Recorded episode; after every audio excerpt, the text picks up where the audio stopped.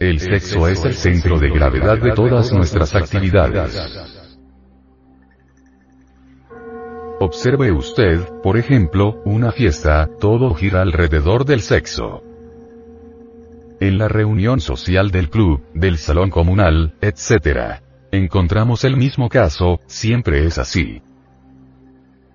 Las sexopatías, se dan por actitudes negativas mentales que tomamos en su contra, violando sus principios, sus leyes, desconociendo lo constructivo y beneficioso que es para todos los actos vitales de nuestra existencia, porque si no lo respetamos como entidad creadora de la vida, porque se dice que Dios nos da la vida, pero a través de qué instrumento nos da la vida, pues a través del sexo, entonces no podremos respetar su concepción enmarcada en lo divino, ni podremos practicar lo bueno, lo conveniente, pues atrofiaríamos su significado, ya que es simple, sencillo y natural, y encaminado a los propósitos del espíritu. El conjunto de glándulas que trabajan para la sexualidad, suprarrenales, próstata, ováricas, etc hay necesidad de estimularlas y cuidarlas en alto grado, con el fin de equilibrar las bases fundamentales que nos permiten mejorar la calidad de la vida individual y colectiva, para transformar así la calidad de nuestra sociedad. Un sistema práctico de cuidar el centro sexual, es no permitir que funciones como la pensante o la instintiva, por ejemplo, lo encaucen hacia reacciones meramente animalescas que generen luego toda clase de hábitos malsanos, o que lo encasillen en costumbres infrasexuales sino por el contrario, aprendiendo a ver en él, valores altamente espirituales, como el de crear y volver nuevamente a crear, poner en él pensamientos puros, porque deviene de manos puras, de un ser superior que nos los dio, y que por eso siempre debemos conservarlo con todo su esplendor dentro de los principios del amor y la ley, para que pueda darnos las más sublimes notas vibratorias de felicidad, tranquilidad, paz y armonía. No conviene para el sexo, que nuestra mente interfiera con cualquier dosis de pornografía, sensualismo, lecturas morbosas, y cosas así por el estilo, porque lo sacan de su esfera gravitacional llevándolo al desastre total. Esto es como si sacáramos a un planeta de su órbita, marcharía peligrosamente dentro del concierto de los mundos y vendría finalmente a ocasionar una gran catástrofe, porque chocaría contra otras masas planetarias. Si el sexo nos fue dado para ser creaciones de cuerpos físicos y cuerpos psicológicos, como el cuerpo celestial del que habla Pablo de Tarso, mediante un procedimiento antiquísimo conocido como el coitus reservatus, ¿por qué tenemos que sacarlo de su esfera y utilizarlo para realizar con él toda clase de aberraciones y sexopatías, si así no es creador? ¿Acaso practicando el homosexualismo, el lesbianismo, la masturbación, la zoofilia, etc.? Podemos crear en el ámbito físico o espiritual. Y si lo usamos para esas sexopatías, ¿acaso no lo estaríamos sacando de su cauce? ¿De su esfera correcta? Es obvio que de hacer esto, de cierta manera blasfemamos contra Dios y sus leyes divinas, porque esto infecta nuestra vida, ya que vamos contra el principio creador, contra aquello que nos da la vida en abundancia, contra aquello que llevamos muy dentro y llamamos el Padre que está en secreto. Toda actitud negativa que vaya contra los órganos creadores es algo que niega a Dios, y de hecho esta posición es una peste que corrompe nuestra mente y nuestro corazón, permitiendo que nuestra vida esté al servicio de valores inhumanos y antiespirituales. Cuando perdemos el respeto y la veneración al sexo, cuando desconocemos el más elevado principio de creación de él, entonces de hecho nos convertimos, como lo podemos observar de manera directa en el ámbito donde nos desenvolvemos, en una verdadera bestia humana, sin Dios y sin ley, y aunque presumamos de gran Señor, no pasamos de ser una lacra, renegando con hechos de nuestro Creador, que nos dio el sexo para que cada de uno nos creara como Él. Ya una persona sí ha quitado de su mente y de su corazón la real imagen del sexo, y ni siquiera acepta que su propio creador, el sexo, y el divino arquitecto del universo, Dios, el creador del sexo, son los artífices de ese maravilloso centro creador. Gentes así, andan por la vida como cascarones, huecas, como un recipiente vacío, que solo ven a su alrededor materia muerta, tal como está la conciencia de ellas. Así pues, con el sexo podemos crear nuevas vidas, nuevos seres, nuevos hombres, imitando la labor divina. Y también podemos crear en nuestro ámbito psíquico, por eso se nos dijo crecer y fructificados. Así ponemos el sexo para beneficio de la familia, de la sociedad, del Estado, y sobre todo, y esto es lo más importante, al servicio del espíritu, para que realice réplicas de nuestro cuerpo físico en el ambiente psicológico. Ahora comprendemos las palabras de Pablo de Tarso. Primero es el cuerpo terrenal, luego el cuerpo celestial. Este último es creación sexual en el ámbito espiritual con nuestros órganos creadores, aquí solo cambia el procedimiento, o sea, en vez de utilizar su aspecto excretor usamos el incretor. Hasta hace poco se pensaba que las glándulas sexuales solo eran glándulas excretoras, mas los científicos comprobaron hasta la saciedad, que éstas tenían conductos incretores. De tal manera, si incretamos nuestras hormonas sexuales, éstas crearán en un plano interior superior, ¿acaso esto es delito?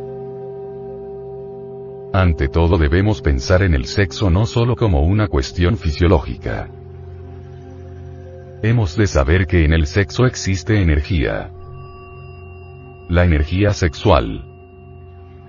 Aprender a manejar esa energía maravillosa del sexo significa ser amo de la creación, pero para lograr esto se requiere conocer las leyes y principios de la suprasexualidad. Entrar en el terreno suprasexual es conocer el camino de las transformaciones extraordinarias de la sustancia semínica en energía creadora. Cuando el esperma se transforma en energía, se provocan dentro del sujeto cambios psicosomáticos extraordinarios.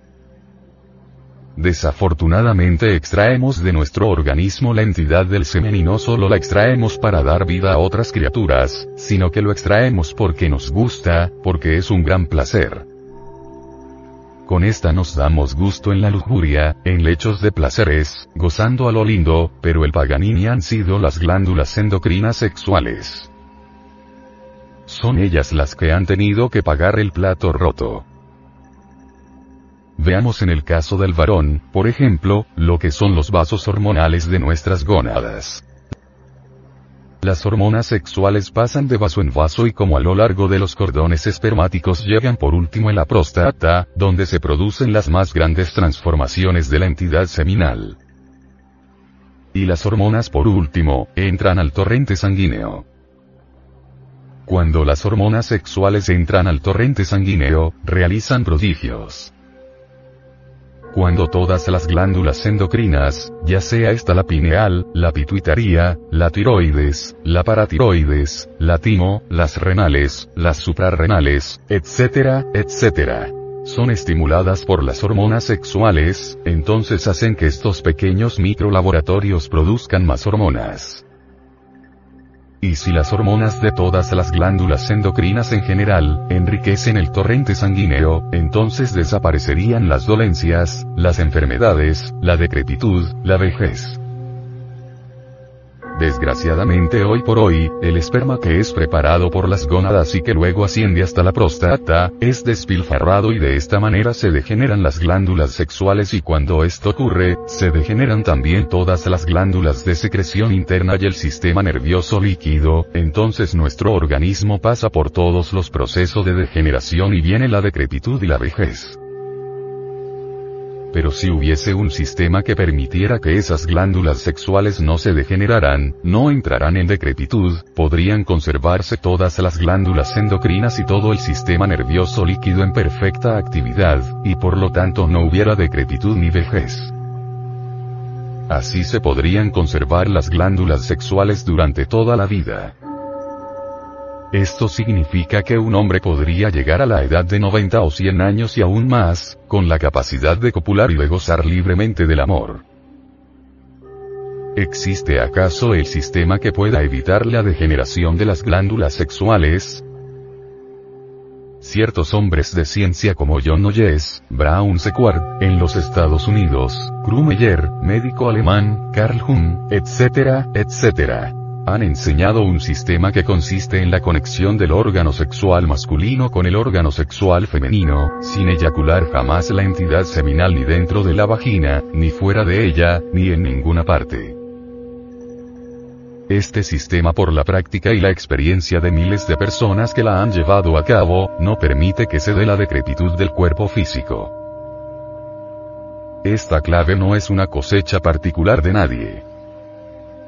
Nosotros la hemos aprendido de estos sabios y se la comunicamos a usted no como un dogma o un artículo de fe inquebrantable. Si usted quiere aceptarla o no, es cuestión suya. Muchos la han aceptado, muchos también la han rechazado. Solo damos nuestra modesta opinión para lograr que nuestro organismo físico y nuestra psiquis se regeneren íntegramente.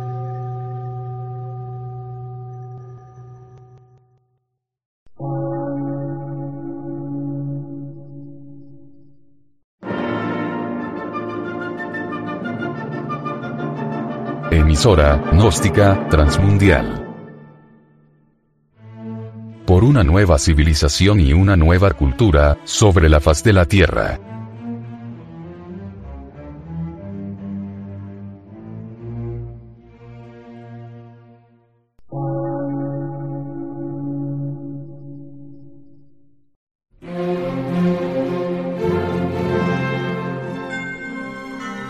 Medio de radiodifusión científico, artístico, místico y filosófico, de la Asociación Colombiana de Centros de Estudios Gnósticos, Antropológicos, Psicológicos y Culturales. A. C.